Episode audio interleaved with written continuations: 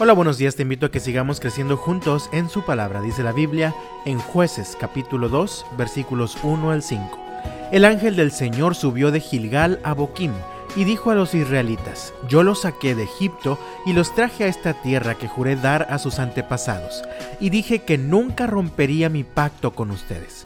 Por su parte, ustedes no debían hacer ningún pacto con los habitantes de esta tierra, sino destruir sus altares, pero desobedecieron mi mandato.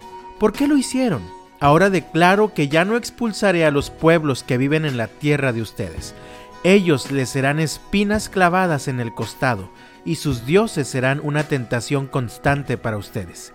Cuando el ángel del Señor terminó de hablar a los israelitas, el pueblo lloró a gritos. Por eso llamaron al lugar Boquim, que significa llanto, y allí le ofrecieron sacrificios al Señor. Todo acto de desobediencia trae consecuencias, dolor o angustia.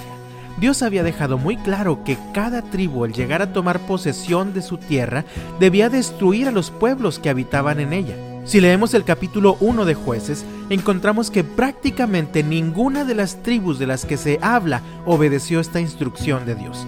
Ellos no fueron conscientes en el momento, pero esto tendría consecuencias destructivas para ellos.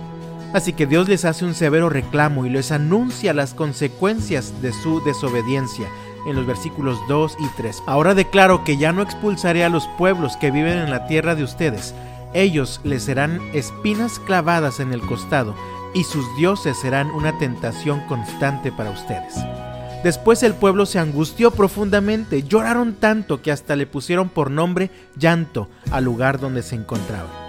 Contrario a lo que comúnmente pensamos, la obediencia a Dios produce gozo en nuestros corazones. La desobediencia por su cuenta trae dolor y tristeza.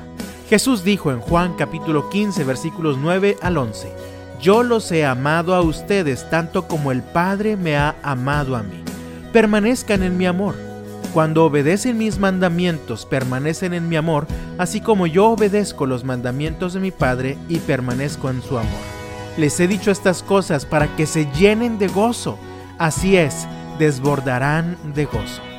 Si aquel día el pueblo hubiera obedecido a Dios en lugar de lamentarse, hubieran experimentado un gozo inigualable. Así que el tiempo que vivimos también es un tiempo para obedecer. Obedecer a Dios, obedecer su palabra, obedecer a nuestras autoridades y sus recomendaciones. Esto finalmente traerá gozo en lugar de llanto y tristeza. Mira lo que dice el Salmo 64, versículo 10. Los justos se alegrarán en el Señor y en Él encontrarán refugio, y los que hacen lo correcto lo alabarán. Este versículo nos enseña que Dios es refugio de los que obedecen y hacen lo correcto en tiempos de dificultad. Los tiempos que vivimos demandan fe de nuestra parte, pero la fe y la obediencia siempre van juntas. Así que yo te invito en el nombre del Señor, aprovecha este tiempo para ser más obediente a Dios, pero hazlo con alegría, pues la obediencia traerá gozo a tu vida.